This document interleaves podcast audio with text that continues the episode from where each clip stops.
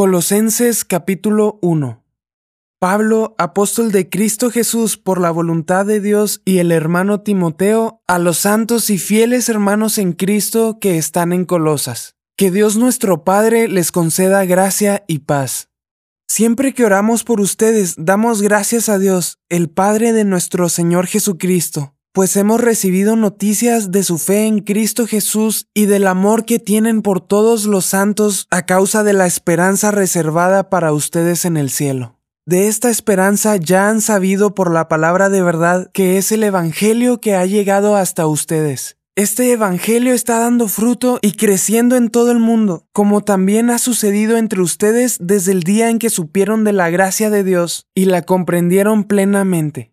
Así lo aprendieron de Epafras, nuestro querido colaborador y fiel servidor de Cristo para el bien de ustedes. Fue Él quien nos contó del amor que tienen en el Espíritu.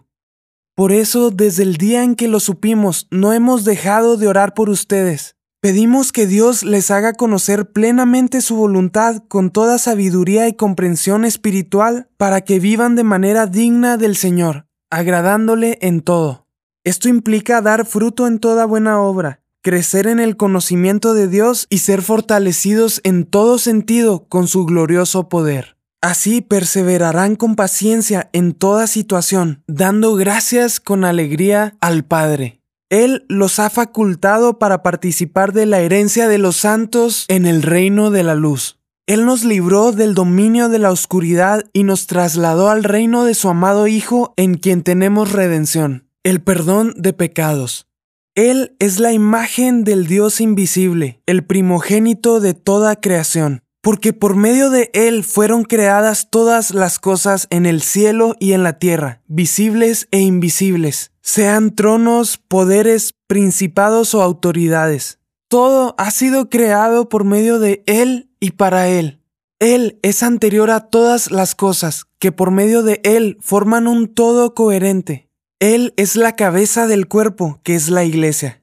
Él es el principio, el primogénito de la resurrección para ser en todo el primero, porque a Dios le agradó habitar en Él con toda su plenitud y, por medio de Él, reconciliar consigo todas las cosas, tanto las que están en la tierra como las que están en el cielo, haciendo la paz mediante la sangre que derramó en la cruz.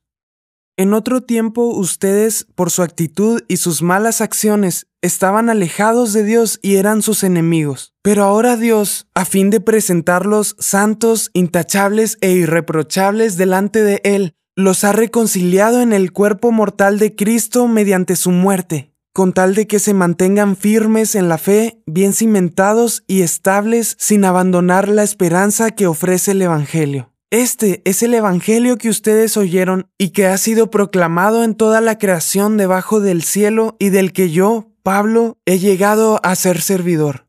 Ahora me alegro en medio de mis sufrimientos por ustedes y voy completando en mí mismo lo que falta de las aflicciones de Cristo en favor de su cuerpo, que es la iglesia. De esta llegué a ser servidor según el plan que Dios me encomendó para ustedes, el dar cumplimiento a la palabra de Dios anunciando el misterio que se ha mantenido oculto por siglos y generaciones, pero que ahora se ha manifestado a sus santos. A estos Dios se propuso dar a conocer cuál es la gloriosa riqueza de este misterio entre las naciones, que es Cristo en ustedes, la esperanza de gloria. A este Cristo proclamamos aconsejando y enseñando con toda sabiduría a todos los seres humanos para presentarlos a todos perfectos en Él. Con este fin trabajo y lucho fortalecido por el poder de Cristo que obra en mí.